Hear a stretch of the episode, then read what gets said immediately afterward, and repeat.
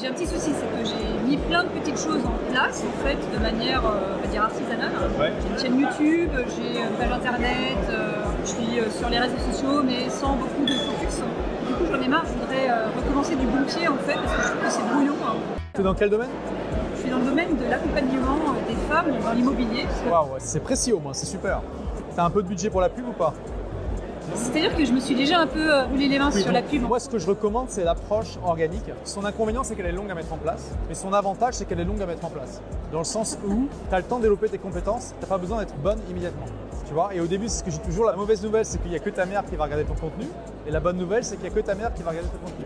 Donc elle va adorer ce que tu fais même si c'est mauvais. C'est ça qui est bien avec le contenu organique, c'est pas très grave, c'est pas très très bon au début parce que tu t'en fous, il n'y a personne qui le voit et tu améliores la qualité au fur et à mesure. Donc moi je démarrais un blog, une chaîne YouTube un compte Instagram, une page Facebook sur lesquelles je publierai des articles, des vidéos, des podcasts. Je peux aussi démarrer un podcast sur là-dessus, quoi. Comment euh, investir dans l'immobilier en tant que femme.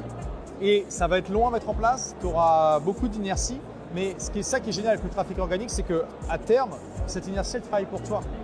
Tu travailles dans l'autre sens. Moi, il y a un blog TechnoSmart, mon tout premier, qui a été un énorme échec. Je l'ai laissé en ligne pour montrer au monde ce qu'il ne faut pas faire. Ça fait 12 ans qu'il n'y a eu aucun article publié. Il y a toujours 2 à 3 000 visites par mois sur ce blog. Essaie de faire ça avec un compte Instagram ou un compte Facebook. C'est impossible. Donc il y a vraiment une pérennité, si tu veux, dans le blog. Il y a aussi une pérennité dans une moindre mesure avec les vidéos YouTube. Et ça, il faut vraiment mettre l'accent. Et tu vois, il y a du passif. Pendant quelques années, il y a des gens qui disaient oui, le blogging c'est obsolète. Et aujourd'hui, ils ne disent plus ça parce que les coûts de la pub augmentent tellement et les gens se rendent bien compte que l'inconvénient avec la pub, c'est que quand tu démarres, tu n'as aucune idée de qui tu cibles, du produit que les gens veulent et tout ça, et donc tu peux cramer ton budget sans avoir aucun retour. Je crois que c'est ce qui s'est passé en fait. Oui, et quand tu construis ton audience au fur et à mesure, ce qui est intéressant, c'est que justement, tu vas être en contact en permanence avec le terrain et tu vas savoir en fait ce que les gens veulent et tu peux leur demander. Tu vois dans le contenu que tu publies ce qui marche, ce qui ne marche pas. Et donc tu restes toujours connecté au terrain, tu n'es pas dans ta chambre, dans ta tour d'ivoire en train de créer des trucs qui intéressent que toi.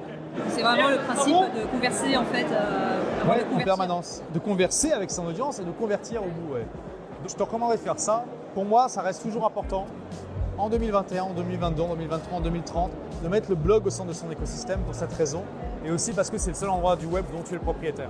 Dans mon cas, en fait, euh, tu me conseillerais plutôt de rafraîchir ce que j'ai déjà, en fait, qui me paraît peut-être euh, amateur. Tu peux recycler du contenu, il n'y a pas de souci. Si après, quand tu relis, euh, quand tu regardes le contenu que tu as publié avant, tu trouves que vraiment c'est nul par rapport à ce que tu fais aujourd'hui, bah, tu en refais un nouveau. Ouais. Merci d'avoir écouté ce podcast. Si vous l'avez aimé, est-ce que je peux vous demander une petite faveur?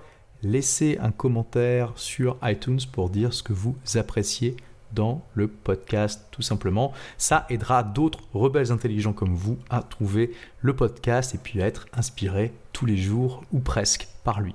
Merci et à très vite pour de nouvelles aventures.